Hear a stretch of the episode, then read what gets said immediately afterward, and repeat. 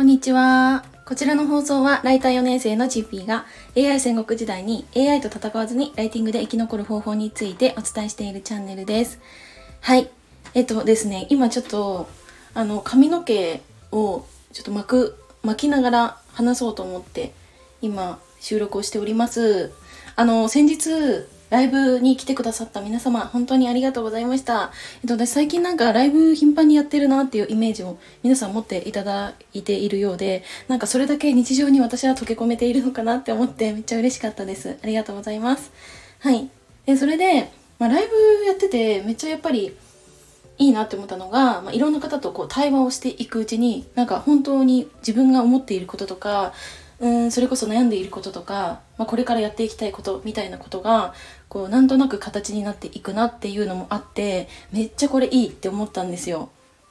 でもちろんこの収録配信でも、まあ、日々自分が思っていることとか感じていることっていうのをそのままこうアウトプットしていくっていうのはできていてそれでもう270配信以上やっててもうちょっとで私1年ぐらいスタイフを始めて1年ぐらいになろうとしてるんですけど、まあ、これをやってみてうんそのなんだろうな思ってることを素直に言葉にして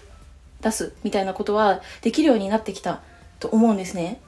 はい。だからかわからないんですけど、なんかチッフィーさんってお話上手ですねとか、なんか言語化の、なんて言われたんだっけ？な、この前。言語化の神じゃなくてな、なんかね、そんな感じのことを言われて、めっちゃ嬉しかったんですけど、なんかこれって私別に最初からできてたわけではなく、うん、まあ一つは、まあ、ライティング。ライティングは結構論理構造で、あの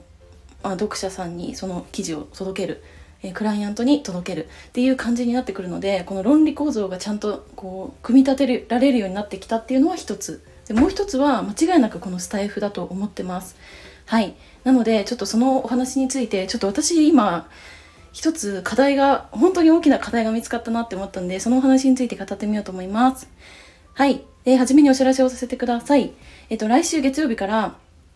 えっ、ー、と、ハロウィンのイベントの募集を開始いたします。はい。で、私今一生懸命フォーム作ったりとか、あの資料作ったりとか、いろいろ手直しをして、もう日々本当にもうてんやわんやしながら作ってるので、あの、ぜひイベント皆さん参加していただけると嬉しいです。あの、チッフィーってどんなやつなんだろうって見に来るだけでも 全然いいので、15分だけ講義しますので、ぜひ遊びに来てください。お菓子も持って、あの、できれば仮装もしていただけると嬉しいです。はい、ということで本題に戻ります。はい、あ、すいません。ちょっと今、アイロンが温まったんで、アイロン？固定が温まったんで巻きながらいきますね。あの、私は、何？結構ね、その、自分でも分かってるし、周りの方からも言われるんですけど、器用貧乏なところがあるんですね。なんかね、わ、これできんのかなって思ってやってても、なんだかんだ、なんかできてしまうという。クオリティ高い低いは別としてうんとまあ、0から1でその何らかのこの成果物として完成させられるとかその相手が100%のなんか出来ではなくてもなんだかんだなんかできてしまうみたいなものがあってそれでなんかうんなんか自分でその確かに幼少期から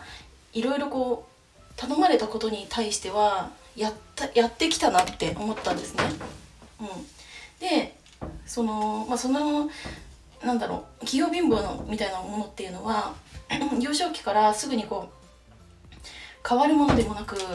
今でもそれは思っててまあ一つはライティングだしライティングも例えば SEO ライティングだったら、まあ、ブログ記事とか会社のなんか運営してるメディアの記事とかそういった割と長文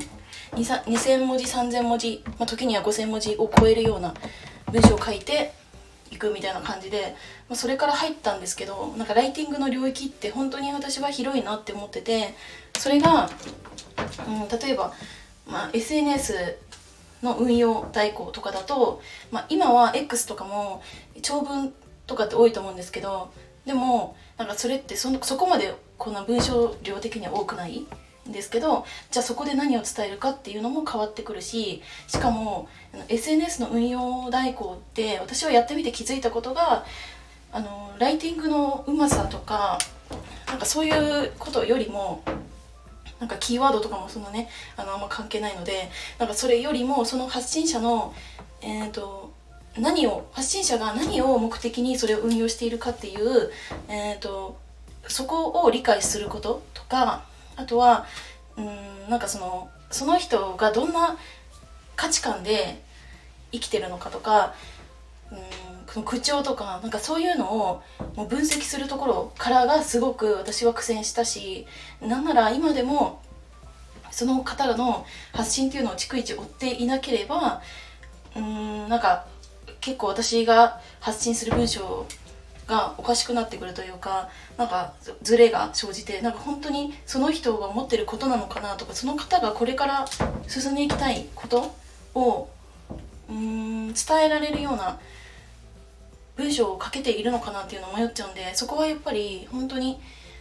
めっちゃ気持ち悪いですけどもう逐一その方の発信を追っているのとあとはなんかその方自身を好きにならないと発信って難しいなって思っててなんかそういうのを考えてると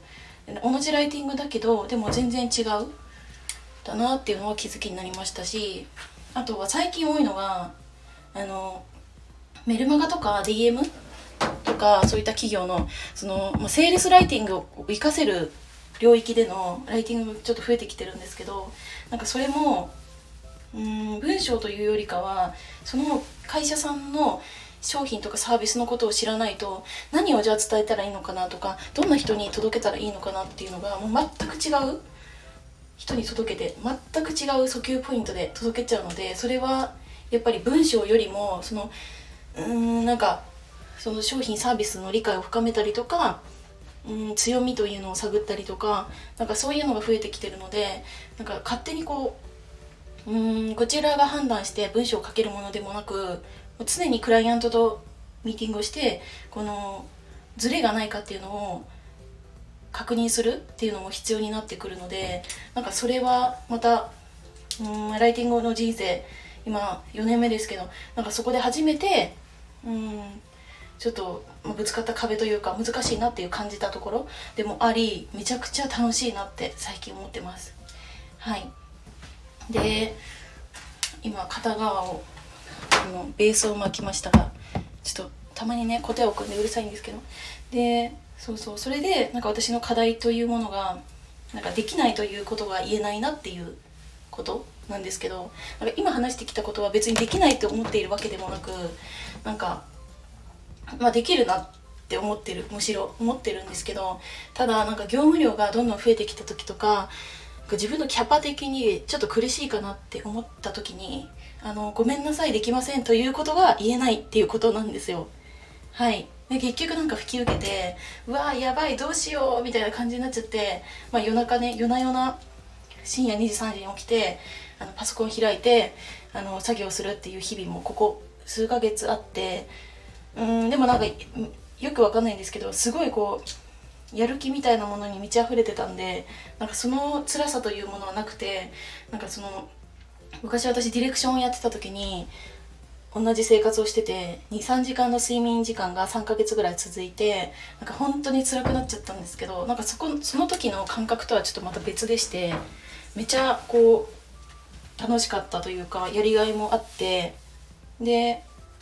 なぜか日中もそんな眠くなることもなくいたんですけど、うん、でもなんか冷静に考えてみるとちょっと業務量多すぎちゃったかなっていう感じもしてて、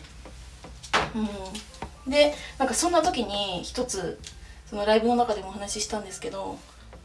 あの案件が終了してしまったということによりあの急にねあのなんだろうなこう余裕ができたんですよ。私の執筆のスケジュールに余裕ができてで